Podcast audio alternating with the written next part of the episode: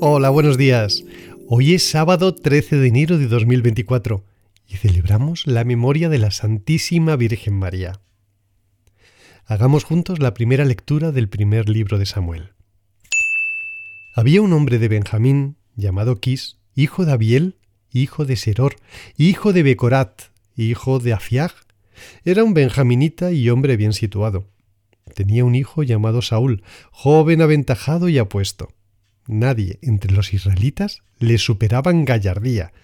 De los hombros arriba aventajaba a todos. Se habían extraviado unas asnas pertenecientes a su padre Quis. Dijo Quis a su hijo Saúl, Toma contigo uno de los criados y vete a buscar a las asnas. Atravesaron la montaña de Efraín y cruzaron el territorio de Salisá, sin encontrar nada.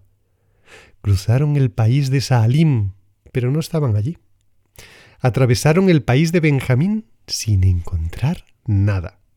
Y cuando Samuel vio a Saúl, Yahvé le indicó, Este es el hombre del que te he hablado.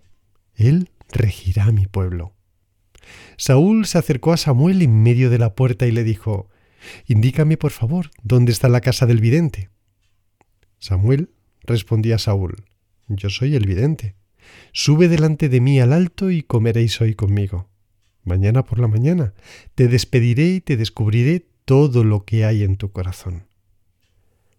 Tomó Samuel el cuerno de aceite y lo derramó sobre la cabeza de Saúl, y después lo besó diciendo, ¿No es Yahvé quien te ha ungido como jefe de su pueblo Israel?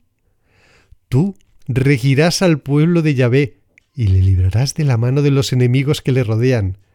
Y esta será para ti la señal de que Yahvé te ha ungido como caudillo de su heredad. Lectura del Salmo 21.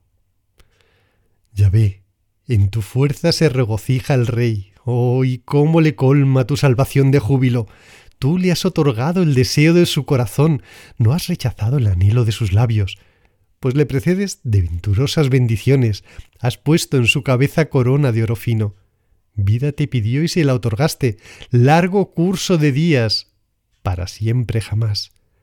Gran gloria le da tu salvación, le circundas de esplendor y majestad, bendiciones haces de él por siempre, le llenas de alegría delante de tu rostro.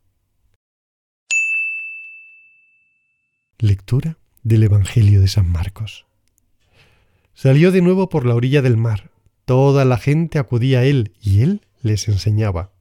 Al pasar vio a Leví el de sentado en el despacho de impuestos y le dice Sígueme. Él se levantó y le siguió.